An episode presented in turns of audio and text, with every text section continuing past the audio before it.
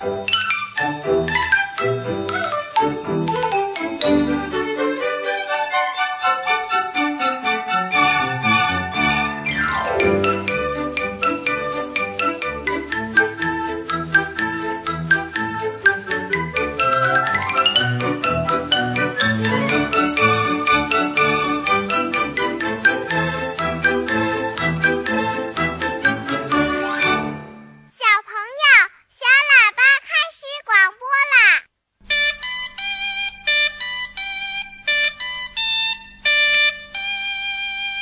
小朋友们晚上好，我是春天姐姐，欢迎你来收听小喇叭。今天是周六，咱们的主打栏目是小金豆故事屋。今晚呢，我又在众多的来信当中选出了三位爱讲故事的小朋友，让我们一个一个来听听吧。我现在在认字，我都会给爸爸妈妈讲故事了。回来了，我一定还会回来啦，走路都会跑。司马光咬着小嘴唇儿，睁着大眼睛，眉毛皱了起来。一块糖，一块糖就甭要了。不是，我牙底儿那儿粘着呢。亲爱的小朋友，这些可都是我们小喇叭的小金豆子，个个讲起故事都很出色。今天该谁出场了？春天姐姐，我来了！小喇叭故事那小金豆的出场时间开始了。今晚第一位出场讲故事的是深圳市梅林一村幼儿园中二班的文佳媛。三脚猫。从前有一只漂亮波斯猫，长得一身又白又长的卷毛。可是它又馋又懒，什么也不会，只会做出怪圈啊，逗人欢笑。它的主人是医生，看病的时候，波斯猫就在它的脚边喵喵喵的叫。时间一长呢，波斯猫也学会了好多医学的名词，它觉得自己了不起。有一天，波斯猫打翻了客厅里的金鱼缸，把主人的名贵金鱼吃了个精光。气得主人拿起木棍打断了他的一条后腿儿，他连蹦带跳的逃出窗口，从此成了一只流浪的三脚猫。他来到座大森林，遇到一只多嘴的乌鸦。乌鸦问他：“啊，流浪汉，你从哪来？”“滚开！”这小黑炭，我是城里医生。哇啊！城里来医生啦！啊，城里来医生啦！这只多嘴的乌鸦话也没听完，就在森林里大叫起来。这一下，大伙儿都来看热闹来了。瞧，小猴用尾巴倒挂在树上朝下瞧，大乌龟伸长了脖子，看看谁第一个来挂号。乌鸦在树枝上还在嚷嚷着：“啊，排队排队看病吧，都要排队。”第一个病人小白兔，请问，我怎么老是红眼睛啊？三脚猫学它主人的模样，翻了翻兔子的眼皮，啊，是结膜炎。你一定常用脏手揉眼睛嘛？那手上有有细菌。小白兔不服气，什么？可我生下来就是红眼睛啊！那你一定是在娘肚子里就揉眼睛了。三脚猫睁大了抓抓胡子，说的大伙全都笑。二号，二号是骆驼，他说要治治他的驼背。这么一说呢，可是逗得大伙全乐了。三脚猫直直高峰的驼峰说：“谁叫你小时候读书的时候坐的不端正啊？”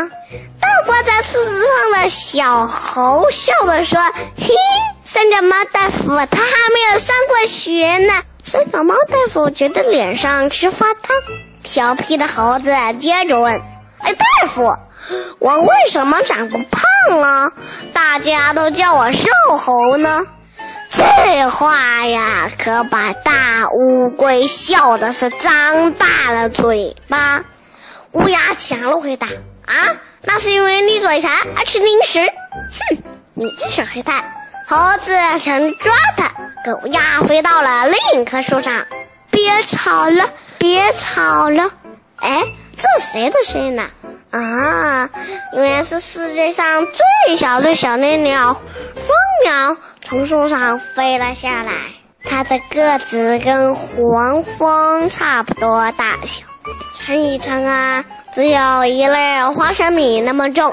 可它的羽毛比孔雀还要美丽。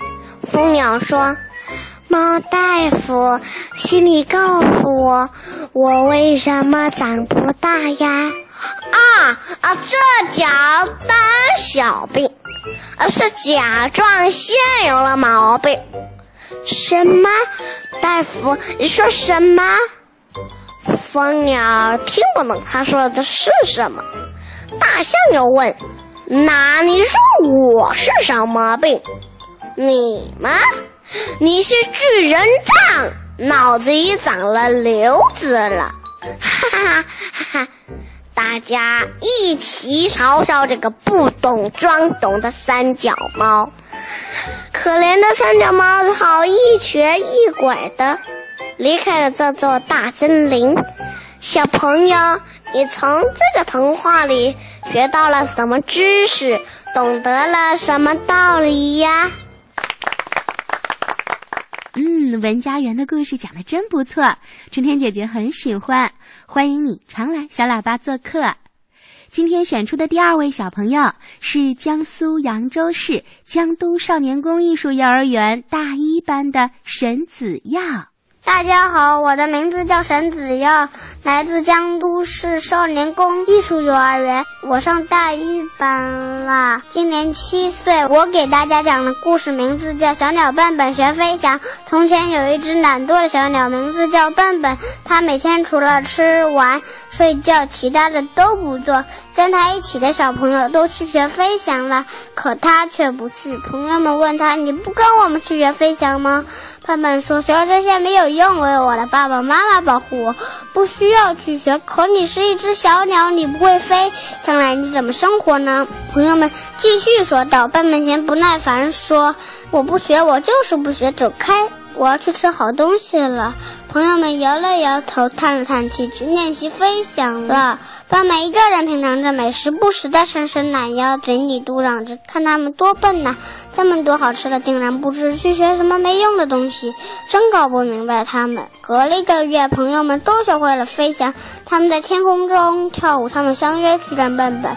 哇，笨笨，你怎么变得这么胖了？我们都学会了飞翔。笨笨说：“你们吵死了，我不会，我也不学，走开，真讨厌。”朋友们转身飞走了。笨笨伸了一个懒腰，继续睡觉去了。有一条蛇爬到了树上，笨笨转了转身子，眉头紧锁着，没有发现身后的危险。蛇吐着信子，张开大口，眼看就要吞向笨笨。这时，天空中的朋友们看见了这一切，像火箭一样冲了下来。笨笨，快跑，有危险！笨笨挥动着翅膀，一不小心连着树干滚了下来。蛇不放弃，又追了过来。这时，朋友们合力抓住笨笨，将笨笨带到了安全的地方，才脱离了危险。笨笨谢谢了朋友们的救命之恩，但一想刚才的态度，脸羞的通红，他小声地说：“对不起，我错了，我要跟你们一起学飞翔，你们能教我吗？”“当然可以，只不过，只不过什么？要先减减肥，不然你那圆圆肚子怎么学飞翔呀？”朋友们笑着说：“哈哈，跟你开玩笑的。走，我们去教你学飞翔。”我的故事讲完了，谢谢大家。谢谢沈子耀，讲的真不错，春天姐姐很喜欢，为你鼓掌哟！祝你在新的一年更聪明、更快乐。好啦，那今晚参与节目的小听众都可以获得由北京科学技术出版社出版的精美绘本图书一册。在这呢，春天姐姐也感谢北京科学技术出版社为小喇叭提供的奖品。请刚刚表演完节目的小朋友赶快给小喇叭发送一封邮件，注明你的联系方式，方便春天姐姐为你寄送图书的礼物。好了，那下面就是春天姐姐讲故事的时间了，赶快打开抱抱熊故事时间。好听的故事听不够，好听的故事听不完。小喇叭最会讲故事，动听的故事堆成山。小喇叭好听的不得了。爸爸熊故事时间，赶快来收听抱抱熊故事时间。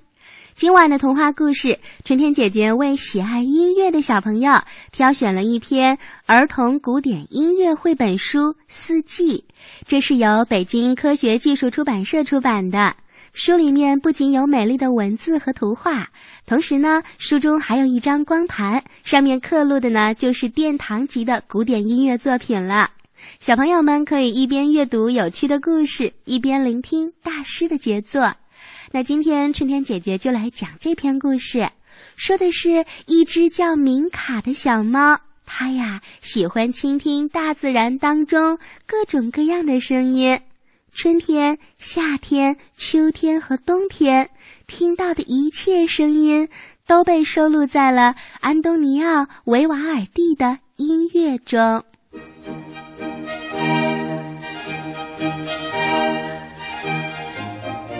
在一个小村庄的一间农舍里，住着一只名叫明卡的小猫。明卡从来不觉得无聊，因为它是一只好奇心极强的小猫，觉得周围的声音都特别有趣。鸟儿总是叽叽喳喳，风儿有时呼啸而过，时不时。明卡还能听到村子里乐队演奏的舞曲呢，一年四季，这些美妙的声响都伴随着小猫明卡。终于有一天，他们走进了安东尼奥·维瓦尔第的小提琴协奏曲中。春天是一个美丽如诗的季节，太阳又开始长时间的照耀着大地了。小猫明卡躺在它最喜欢的地方，沐浴着温暖的阳光，而且它还听到了各种鸟叫的声音。它特别爱听鸟儿们歌唱，有时它会突然跳起来追逐着小鸟，但是大部分的时候，它只是静静的听，内心不断的发出赞叹：“哦，这些鸟儿的声音太美了。”在明卡居住的农舍旁，有一条小溪流向山谷。春天，山上的积雪融化了，小猫明卡顺流而下，一边看着在水中嬉戏的小鱼，一边听着淙淙的流水声。突然，天空中布满了黑压压的乌云，远处还隐隐传来了暴风雨的声音。闪电了，打雷了。就快下暴雨了，明卡嗖的一声跑进屋，缩成了一团儿，躲进木桶里，直到最后一片乌云飞走了，明卡才从屋里走出来。他开始侧耳的细听，鸟儿们是不是又开始唱歌了？在春天，明卡当然不是只喜欢鸟儿的歌唱。他还爱五颜六色的鲜花、生机勃勃的小草，还有枝繁叶茂的树木。明卡最喜欢中午在开满着鲜花的草地上散步，因为这个时候牧羊人汤姆正躺在一棵大树下午睡，而小狗林格则陪在他的身旁。林格是汤姆忠诚的伙伴。也是附近唯一和明卡要好的小狗。明卡悄悄走到汤姆的身边，舒舒服服地在他的怀里躺了下来。汤姆睁开眼，温柔地抚摸着明卡，很快又睡着了，同时轻轻地打起了呼噜。小狗林格因为小猫明卡的到来，开心地摇着尾巴。明卡则静静地听着树叶和青草发出的沙沙声。就在树木发芽吐绿、花儿竞相开放的春天，明卡忽然觉得一切都带着童话的色彩。他的脑海里已经出现了一个美妙的场景了，那就是牧羊人汤姆和一位有魔法的仙女在田野里跳舞呢。小动物们也跟着他们翩翩起舞。站在最前面的，当然就是村子里最漂亮的小猫明卡和最帅气的小猫摩罗了。小动物们充分地展现着它们的活力，因为还有小提琴专门为它们伴奏呢。小提琴为着春天的美景演奏着欢快的乐曲。夏天到了，烈日炎炎。这样的天气让明卡精疲力尽，也让其他的动物很累，不愿意出门。等到太阳落山的时候，布谷鸟才开始歌唱。不久，明卡就听到了其他鸟儿都开始唱了。忽然间，一阵风吹过田野，牧羊人汤姆站在田野上，一副忧心忡忡的样子。马上就要有暴风雨啦，就连小狗林格也担心的叫了起来。牧羊人汤姆赶快把他的动物们带到安全的地方。农民们忙着将草料运进仓库，农妇们将晒在外面的衣服收进屋里。正在屋前空地上玩耍的孩子们把鸡往鸡舍里赶。明卡这时遇到了一个小小的麻烦，那就是讨厌的苍蝇和蚊子成群的在他脑袋边乱窜。一只胆大包天的苍蝇居然落在了他的鼻子上，你等着，千万别落到我的爪子里！明卡有一点生气了。这时又一阵轰隆隆的雷声，乌云笼罩了整个村庄。明卡晃了晃脑袋，苍蝇和蚊子都嗡嗡地飞了起来。明卡想：“哦，我还是找个安全的地方待着吧。”于是他唰的一下就冲进了两个孩子身后的鸡舍。一场可怕的暴风雨降临了。明卡小心翼翼地扒着鸡舍的窗户往外看，被外面的情景吓坏了。窗外狂风肆虐，树木来回的摇晃，好多树枝都折断了。在电闪雷鸣中，大大的雨点儿落在了鸡舍的屋顶上。明卡害怕的叫了起来：“喵！”但是它的叫声被外面喧嚣的风声和雷声给淹没了，几乎小的听不见。这肯定是明卡有生以来经历的最大的暴风雨。秋天到了，大家终于盼来了收获的日子。大人们忙着摆放桌椅板凳。孩子们则用彩带装饰着收获的东西，然后大家在一起吃饭、喝酒、唱歌、跳舞。对明卡来说，这一天就是他的美食节。他守在桌子下面，等着将人们掉在地上的美食全部吃下去。这时，有的村民已经喝得摇摇晃晃。哎呦！可千万别倒在小明卡的身上，他们最好躺在板凳上或者草地上休息一会儿。我们的小猫明卡也需要休息休息，它刚才吃的太饱了。它伸展着四肢，躺在一张桌子的下面。他知道今天自己特别沉，也难怪，他吃的太多了。第二天早上，谁都没有心情干活了，因为头一天的欢庆活动让大家都十分疲惫。整个村庄静悄悄的，没有一点动静。明卡想：“哦，太好了，我也不想起床呢。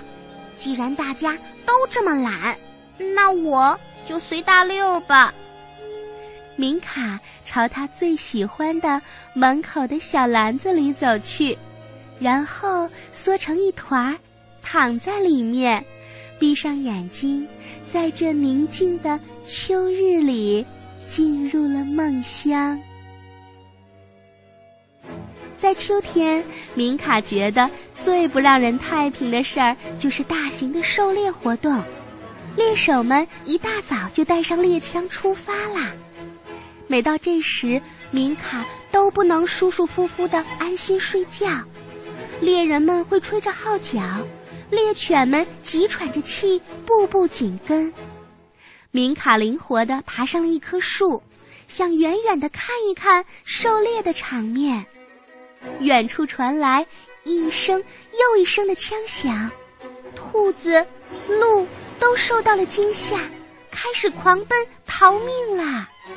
明卡跳下树，跑到农舍前，在那，他可以看到两个小朋友在玩游戏。运气好的话，也许他们也会允许小猫明卡和他们一起玩。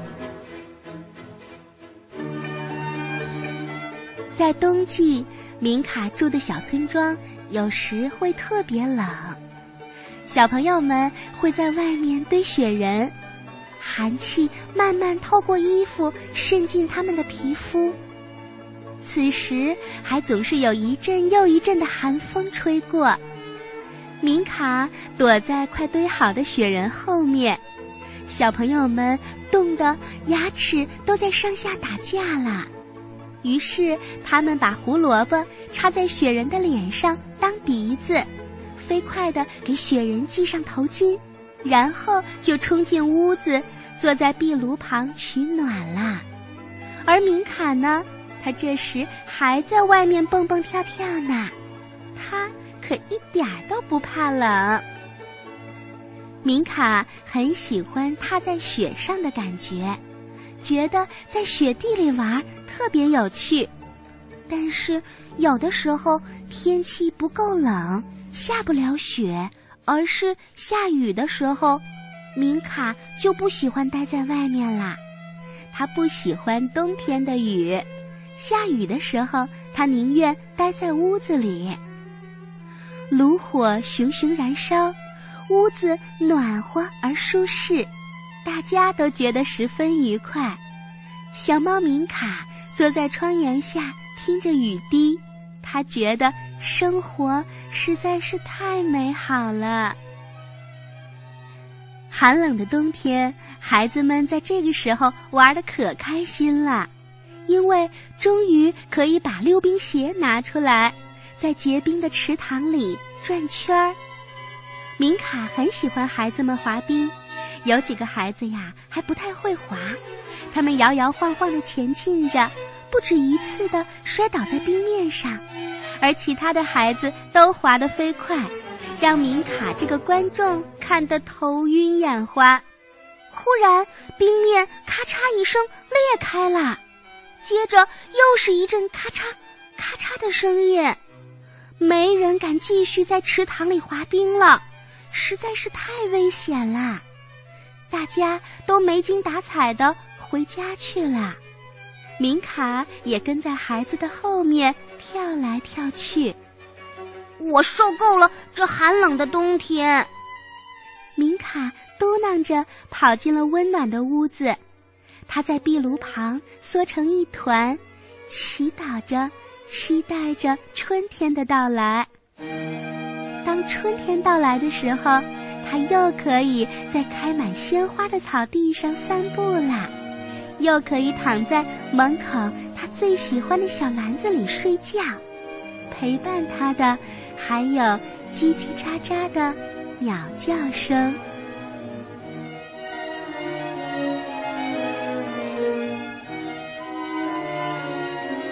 故事听到这儿，春天姐姐想问问小朋友：春夏秋冬，你最喜欢哪个季节呢？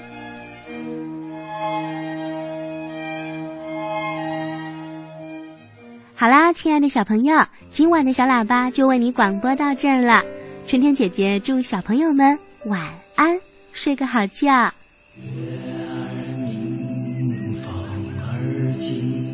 树叶遮窗。